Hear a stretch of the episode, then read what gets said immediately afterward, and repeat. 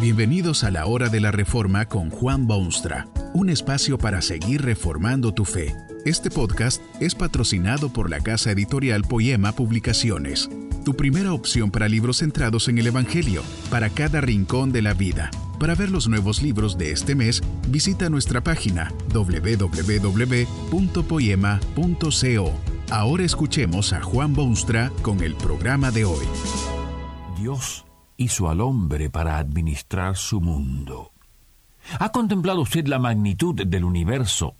Especialmente hoy en día con viajes de exploración espacial y tecnología electrónica, uno empieza a darse cuenta de lo inmenso del universo. No hay palabras humanas que sepan definir los límites o las características de todos los sistemas planetarios o los secretos de la profundidad de los océanos o la belleza de las montañas inaccesibles.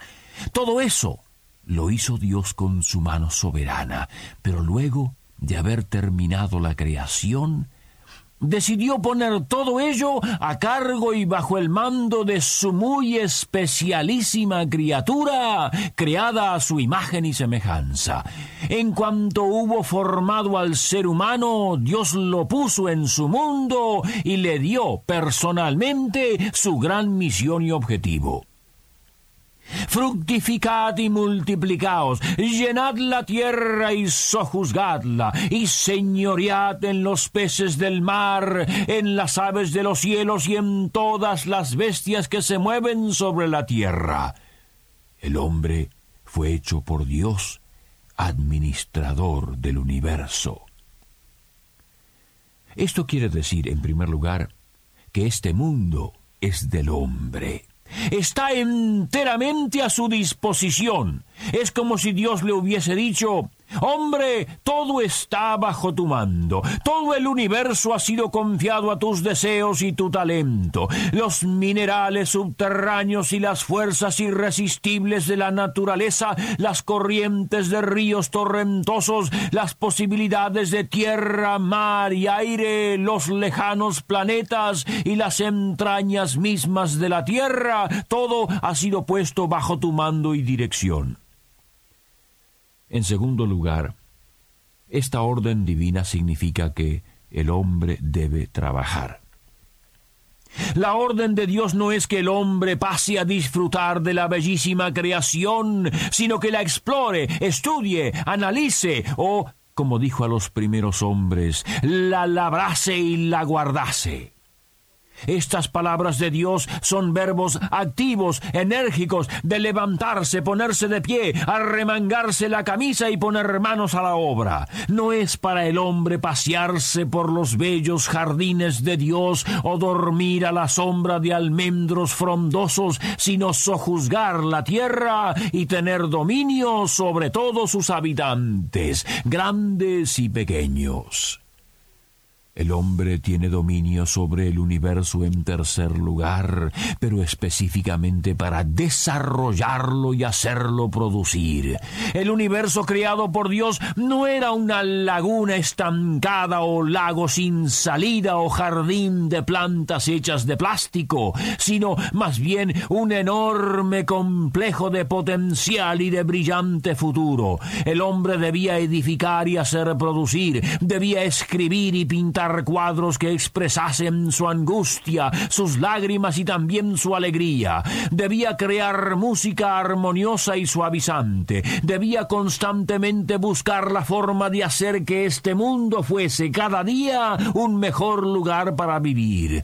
Debía tener hijos y nietos y bisnietos. Debía investigar y descubrir los secretos encerrados en la naturaleza, extraerlos de su estado virgen exponerlos a la vista humana. ¿Qué es lo que ha hecho el hombre con el mundo?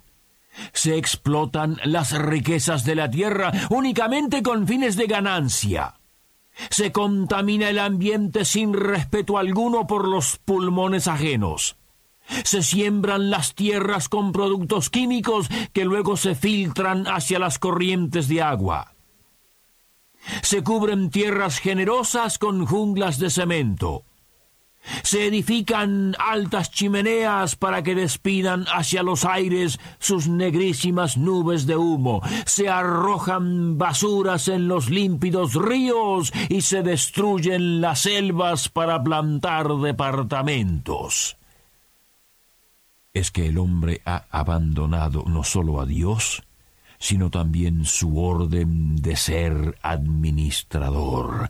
El hombre deja de lado a Dios le da la espalda, se aleja de él, se ha transformado en invasor que usurpa los derechos de Dios, se cree a sí mismo dueño y señor en vez de administrador y capataz.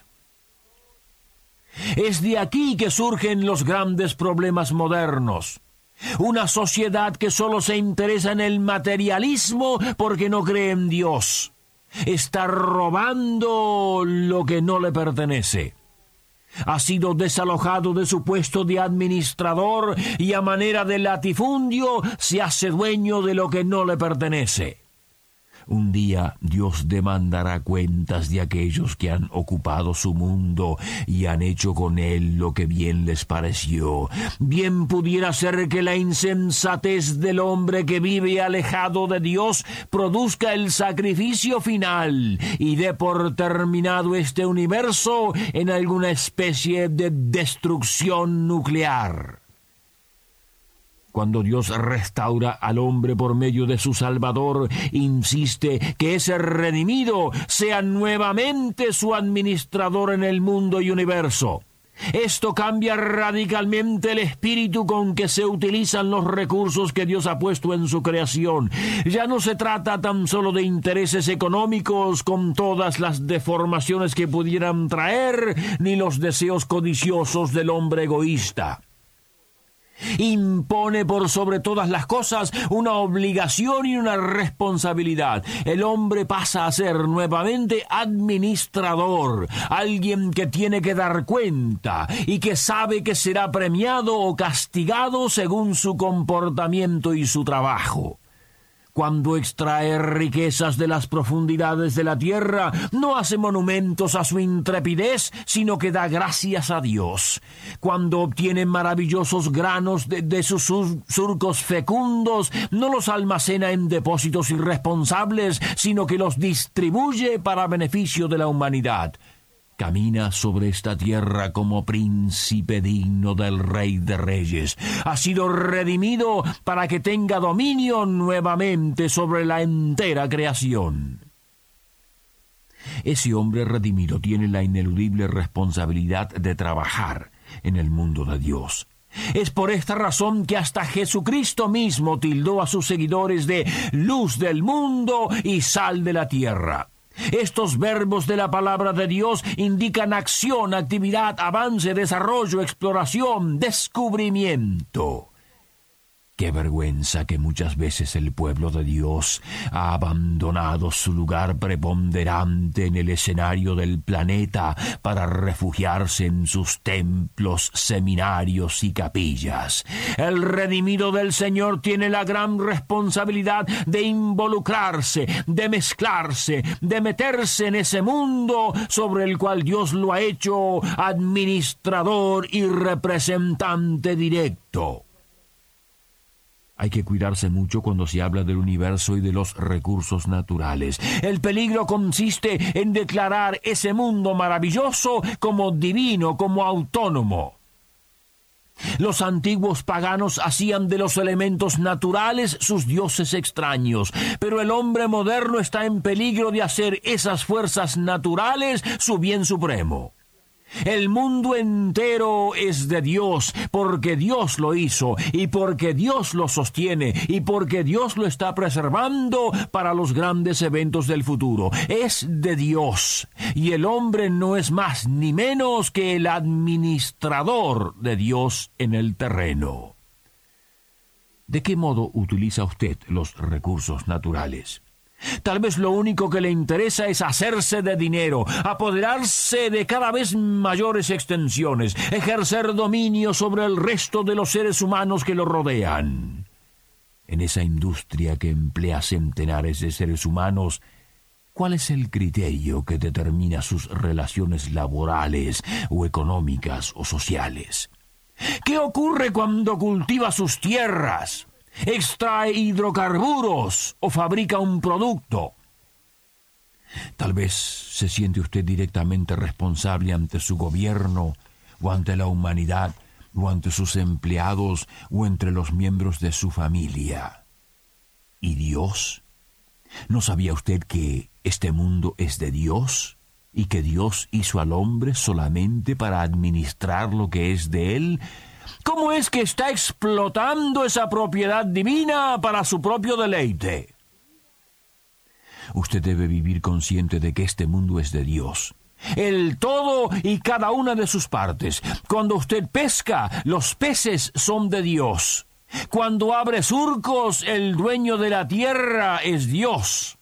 Cuando usted descubre un secreto químico, Dios lo inventó muchísimo tiempo antes.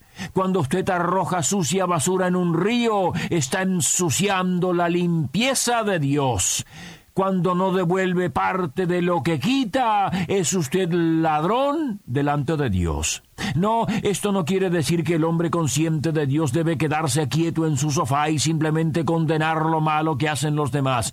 Redimido por Dios, el hombre ahora vive consciente de que es administrador y que Dios le ha dado un tiempo de residencia en sus propiedades y que un día ese Dios lo llamará a rendir cuentas claras de lo que hizo o dejó de hacer. Tal vez usted se siente soberano y dueño de su vida y su función. Esto es uno de los errores más comunes en esta iluminada centuria. Acuérdese de Dios, sírvale con todas sus energías, obedézcale ciegamente y no se olvide jamás que este mundo con todos sus vastos recursos le pertenece a Dios.